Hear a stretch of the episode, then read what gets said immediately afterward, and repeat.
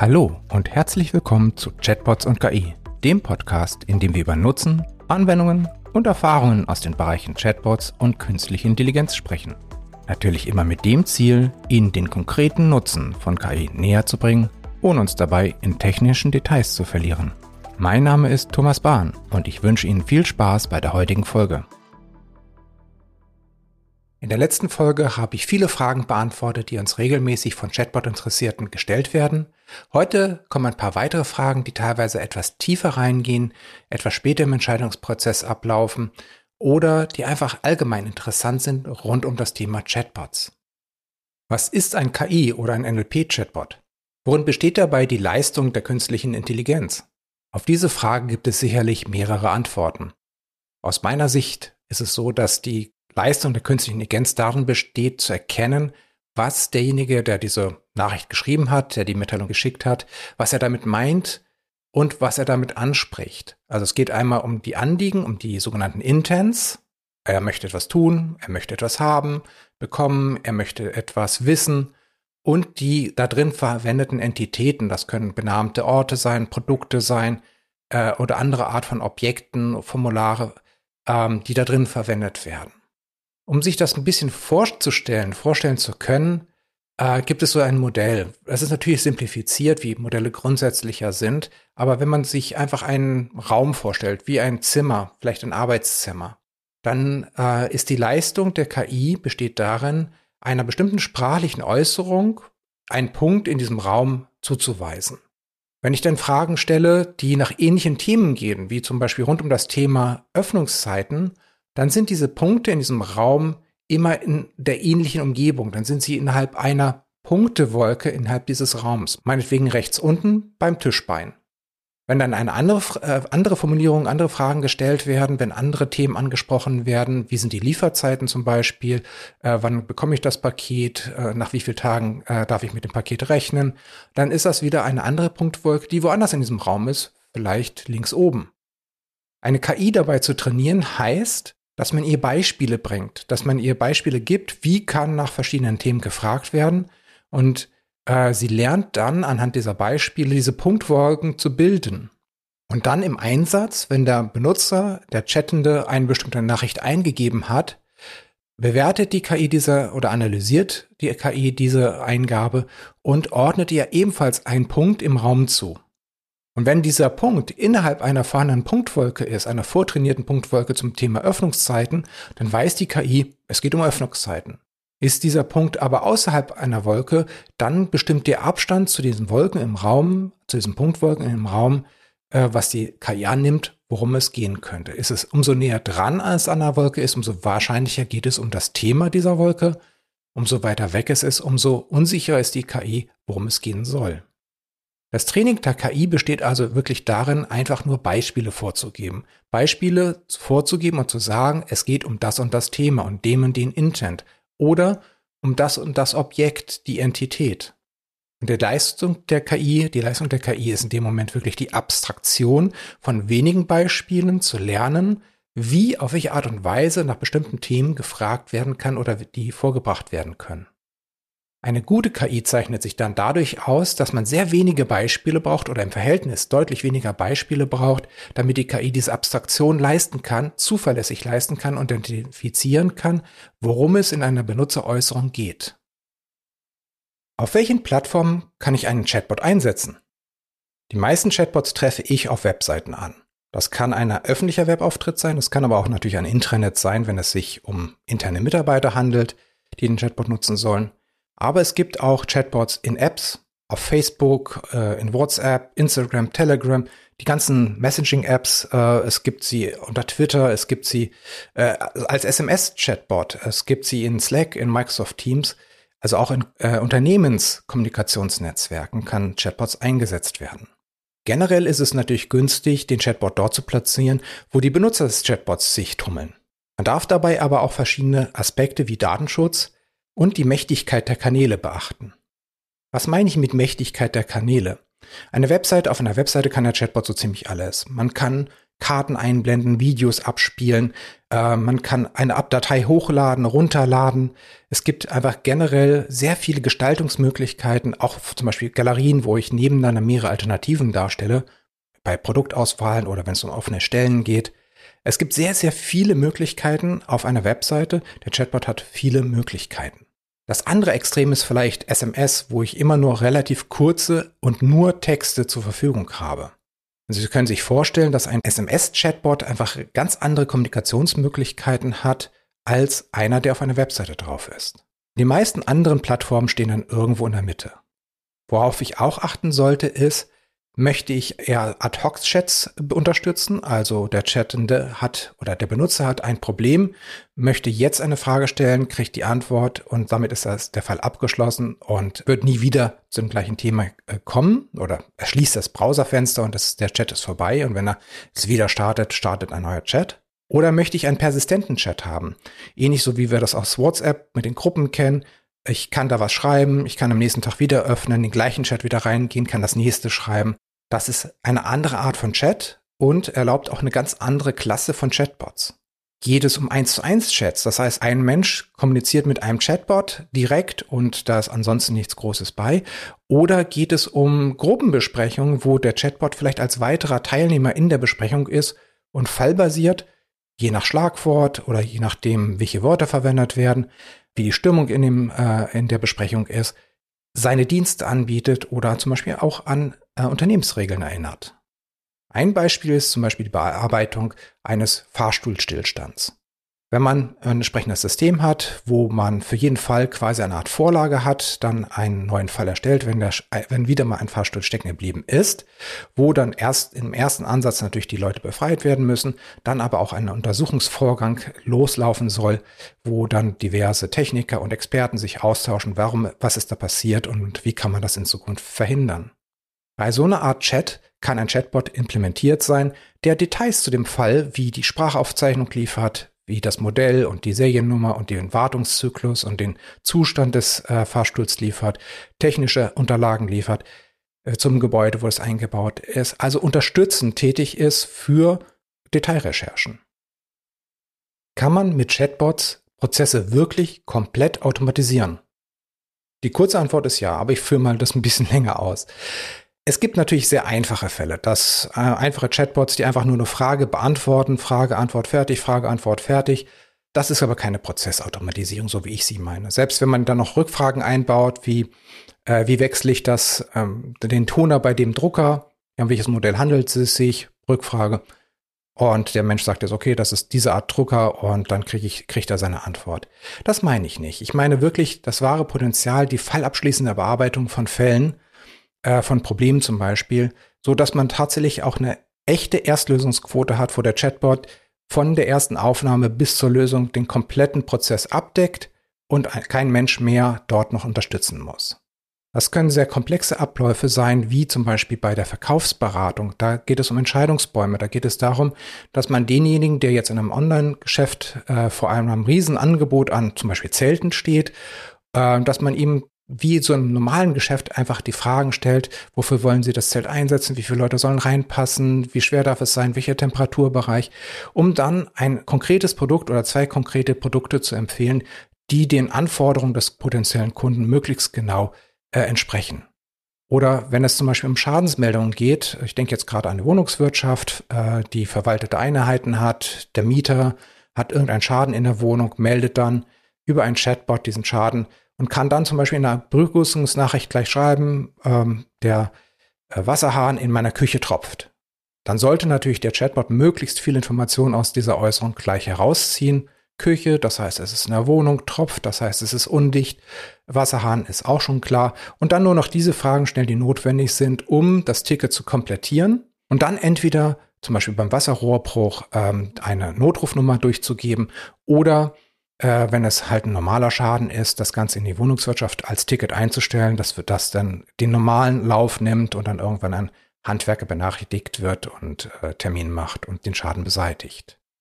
Dazu können aber auch andere Sachen, sowas wie Stammdatenänderung, zum Beispiel beim Stadtwerk. Es gibt Stadtwerke, die verschicken einmal im Jahr ähm, eine Rechnung und teilen dann die neuen Abschläge mit. Und wenn das so eine Stichtagssache ist, also wenn das nicht rollierend übers Jahr passiert, sondern alle Rechnungen gleichzeitig rausgehen, dann gibt es so ein, zwei Monate danach einen riesen äh, Anlauf von, von Kunden, die ihren Abschlag ändern wollen. Und genau dieses, dieses äh, wer sind Sie? Äh, authentifizieren Sie sich, zum Beispiel über Kundennummer, Rechnungsnummer oder sowas. Und dann, ja, welchen Abschlag hätten Sie gerne? Und dann halt eine automatisierte Entscheidung, je nachdem, in welchem Bereich das Ganze liegt. Wenn es eine leichte Änderung ist, kann der Chatbot es komplett abschließen. Wenn es eine größere Änderung ist, äh, muss vielleicht noch ein Mensch einmal sein Go geben. Aber nichtsdestotrotz kann das weitestgehend automatisiert werden oder eben halt es wird dem Kunden mitgeteilt, dass die Änderung zu umfangreich ist. Also es ist eine zu starke Abweichung von dem berechneten Abschlag. Das ist so in der Form nicht möglich. Oder Stammdatenänderung bei Abonnenten, wenn sich die Bankverbindung ändert. Das sind alles Möglichkeiten für Chatbots, die dann wirklich komplett fallabschließend den Fall bearbeiten und äh, so, dass der Menschen, dass die Menschen wirklich entlastet werden. Wo laufen die Chats konkret ab? Ja, doch nicht im Browser. Es gibt Chatbots, die laufen als Dienst in der Cloud. Alles ist dann irgendwo bei einem Anbieter und äh, die gesamte Verarbeitung, das Training, alles findet dort statt. Oder eben halt, es ist vielleicht ein eigener Server, ein Server unter der eigenen Kontrolle des äh, Betreibers, also jetzt in dem Fall der Firma, die den Chatbot betreibt. Und äh, die befindet sich vielleicht auf einem Server oder einer VM innerhalb des Rechenzentrums, innerhalb dem Z, vielleicht neben dem Webserver. Und es hängt es von der Art der Datenverarbeitung ab, es hängt von der Art der Antworten ab, was mehr Sinn macht oder wo äh, vielleicht Vorbedingungen äh, es schwierig machen, das eine oder andere Modell zu nutzen. Ein Chatbot, der einfach konstante Antworten gibt, wie so ein FAQ-Chatbot, wo es keinen konkreten Benutzerbezug gibt, also keinen Bezug zu der Person, die jetzt fragt, äh, wo es nicht auf Datenbanken oder andere Systeme zugegriffen werden muss, um die Antworten zu geben, da ist es völlig egal, wo dieser Chatbot läuft. Wenn ich jetzt aber auf Daten zugreifen möchte für die Beantwortung der Fragen, dann hängt es davon ab, sind das Daten, die sich relativ langsam verändern. Da ist es relativ unkritisch. Die kann ich einmal von innen nach außen, also vom internen System nach draußen auf den Chatbot-Server draufbringen, drauf synchronisieren, drauf kopieren und kann dann diesen Datenbestand nehmen, den ich vielleicht täglich aktualisiere und daraus Antworten zu einem Kurs oder zum Produkt geben. Es gibt aber Fragestellungen und Prozesse, da ist es sehr, sehr wichtig, dass man auf den ganz aktuellen, auf den sekundenaktuellen Bestand zugreift. Zum Beispiel aus der Warenwirtschaft oder beim, in meinem Online-Shop. Oder wenn ich einen äh, Platz oder ein, ein äh, Buchungssystem habe, dann geht es um Plätze, freie Plätze. Die müssen sofort belegt werden. Das heißt, ich brauche dann einen Kontakt vom Chatbot, vom Chatbot-Server in das interne System, um die aktuellen Bestände abzufragen, um sofort eine Reservierung zu machen, um den Platz zu äh, reservieren, um, um den Platz zu vergeben. Das heißt, eine Buchung vielleicht auch durchzuführen. Und dafür ist es halt sehr, sehr wichtig, dass ich einen Kontakt machen kann vom Chatbot-System zum internen System. Und da haben viele IT-Sicherheitsbeauftragte Bauchschmerzen, wenn dieser Kontakt aus der Wolke, aus der Cloud heraus in die internen Systeme stattfinden sollen. Da ist es dann günstiger, wenn der Chatbot-Server in dem eigenen Herrschaftsgebiet steht, vielleicht in der eigenen DMZ, in eigenem Rechenzentrum steht. Das ist denn gerade für diesen Kontakt von Chatbot-Server zu dem internen System für Datenabfragen, aber eben halt auch für das Starten von Prozessen, das Eintragen von Tickets, das Hinterlegen des Chats im Kundenmanagementsystem. Für solche Fälle ist es halt sehr, sehr hilfreich, wenn der Chatbot nah dran steht und nicht irgendwo anders verarbeitet wird. Wie sieht es aus mit dem Datenschutz, mit der DSGVO? Man verarbeitet praktisch automatisch immer personenbezogene Daten, wenn man ein Chatbot hat. Wenn er auf der Webseite ist, kriegt man immer die IP-Adresse des Benutzers und die gilt als personenbezogen oder beziehbar. Aber auch wenn es bei anderen Plattformen sind, kriegt man typischerweise Informationen, die einen gewissen Personenbezug haben können, aus dem man schließen kann, mit wem kommuniziert wurde. Das heißt, man hat immer personenbezogene Daten, selbst wenn man nicht explizit im Chat danach fragt dann aber natürlich erst recht. Zum Beispiel für einen Rückrufwunsch fragt man ja häufig, äh, wie heißen Sie, wie können wir Sie erreichen, geben Sie mal die E-Mail-Adresse oder die Telefonnummer an. Es gibt also mehrere Arten oder äh, Klassen von Daten, die verarbeitet werden. Dazu gehören einmal die technischeren Daten. Äh, wann ist der Zugriff passiert? Auf welcher Seite war dieser Zugriff? Wo ist es passiert? Wie ist die IP-Adresse? Welcher Browser wurde benutzt? Und so weiter. Das sind technische Protokolle, die man haben möchte für Sicherheit, für Nachvollziehbarkeit, wenn zum Beispiel ein Angriff stattgefunden hat, die aber auch automatisiert kurzfristig wieder gelöscht werden können. Eine andere Art von Daten sind natürlich die Gesprächsinhalte, die Verläufe, die Dialoge, die man gerne nutzen möchte, um den Chatbot besser zu machen, um zu nachvollziehen, wie sind bestimmte Gespräche verlaufen und die man vielleicht auch festhalten möchte in der Kundenakte. Und der erste Ansatz wäre hier schon mal, dass man versucht, diese Art von Daten möglichst zu trennen. Das heißt, die technischen Daten, IP-Adresse, Browser äh, von Inhalt des Gespräches. Dadurch kann man schon mal ein, ein äh, gegebenenfalls auch den Personenbezug schon mal stark reduzieren oder vielleicht sogar auf Null bringen, wenn nicht weiter nach personenbezogenen Daten gefragt wurde. Wenn ich jetzt aber innerhalb des Chatverlaufs zum Beispiel für einen Rückrufwunsch explizit danach frage, nach personenbezogener Daten wie Name, Telefonnummer, E-Mail-Adresse oder eine Anmeldung äh, stattfinden soll. Das heißt, der Benutzer muss sich authentifizieren, damit er bestimmte Informationen aus internen Systemen bekommen darf. Ähm, dann habe ich automatisch auch wieder personenbezogene Daten im Gesprächsprotokoll. Es sei denn natürlich, dass ich sie anonymisiere. Das ist dann vielleicht hier der Königsweg, Datensparsamkeit. Das heißt, wenn ich explizit frage, geben Sie Ihren Namen ein, geben Sie Ihre Telefonnummer ein, dann werde ich das natürlich für den Rückrufwunsch in das entsprechende Ticket oder in die entsprechende Nachricht reinschreiben. Im Gesprächsprotokoll brauche ich die Informationen aber nicht, um das Gespräch, die Qualität des Gespräches, den Verlauf des Dialogs bewerten und daraus lernen zu können. Das heißt, hier ist vielleicht der Königsweg wirklich möglichst frühzeitig zu anonymisieren. Und auch hier hilft es natürlich auch wieder, wenn der Chat-Server im eigenen Herrschaftsbereich steht, dass dann eben halt auch man mehr Kontrolle darüber hat, äh, welche Sachen wie und wo gespeichert werden. Spricht ein Chatbot immer nur eine Sprache?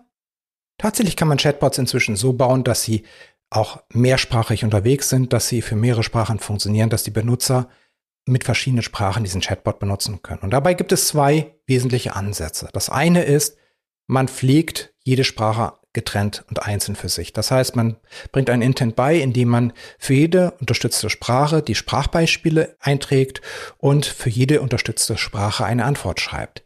Das ist natürlich ähm, der Weg, wie ich eine höchste Präzision erreiche, wo ich auch Übertragungen, die sich nicht direkt ähm, in der Sprache äußern, so, wo ich sonst, äh, sondern eher kulturell sich vielleicht auch unterscheiden, sehr gut machen kann.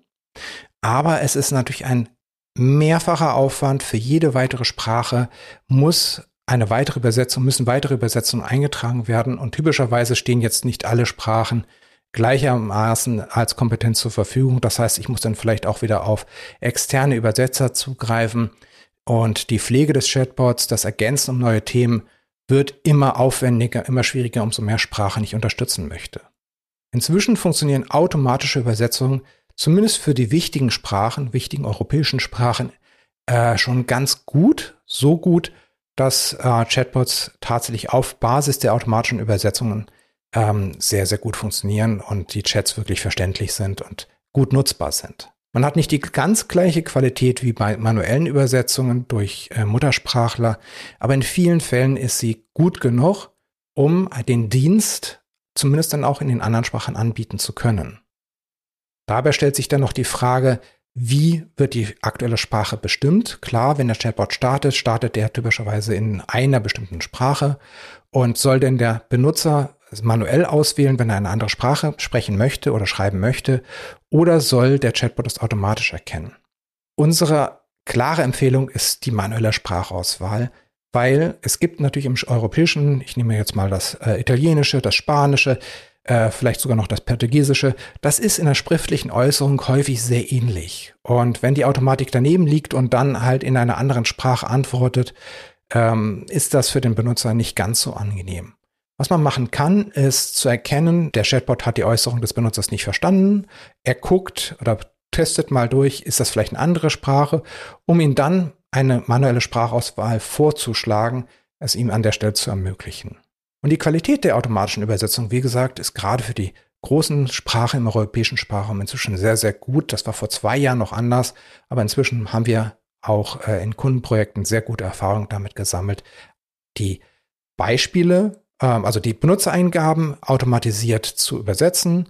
Es werden dann die in der Referenzsprache äh, gepflegten Beispiele genutzt, beziehungsweise die KI wurde mit der Referenzsprache trainiert es wird eine Antwort gefunden, die dann wieder automatisiert zurückübersetzt wird in die Benutzersprache.